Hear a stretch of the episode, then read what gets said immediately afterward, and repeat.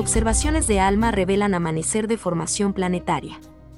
Un equipo internacional de investigación utilizó el poder de ALMA para observar los inicios de la formación de planetas.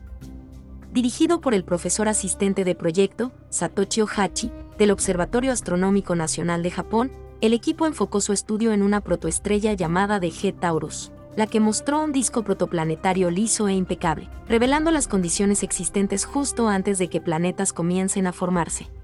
La comunidad científica cree que los planetas surgen del polvo y gas interestelar en el disco circundante de una protoestrella.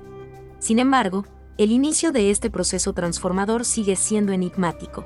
Si bien muchos discos observados con ALMA muestran estructuras en forma de anillos, lo que sugiere la presencia de planetas, ha sido difícil encontrar un disco prístino sin tales indicadores. Las observaciones de DG Taurus, una protoestrella relativamente joven, han supuesto un gran avance. Utilizando ALMA, el equipo detectó un disco uniformemente liso, desprovisto de los patrones de anillos característicos que a menudo se encuentran en las protoestrellas más antiguas. Esta observación subraya la creencia de que DG Taurus podría estar al borde de la formación de un planeta. Descifrar los orígenes de planetas similares a la Tierra es fundamental para comprender los inicios de la vida. Ampliando su investigación, el equipo observó el disco en diferentes longitudes de onda, obteniendo información sobre el tamaño y la distribución del polvo. Los hallazgos sugieren curiosamente que las regiones exteriores del disco son el posible punto de partida para la formación de planetas, desafiando las creencias previas de que el disco interior fue el punto inicial.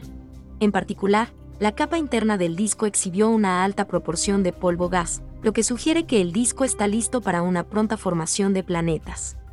Hasta ahora, ALMA ha logrado capturar una amplia variedad de estructuras de discos y ha revelado la existencia de planetas. Por otro lado, para responder a la pregunta, ¿cómo comienza la formación de planetas? Es importante observar un disco liso sin señales de formación de planetas.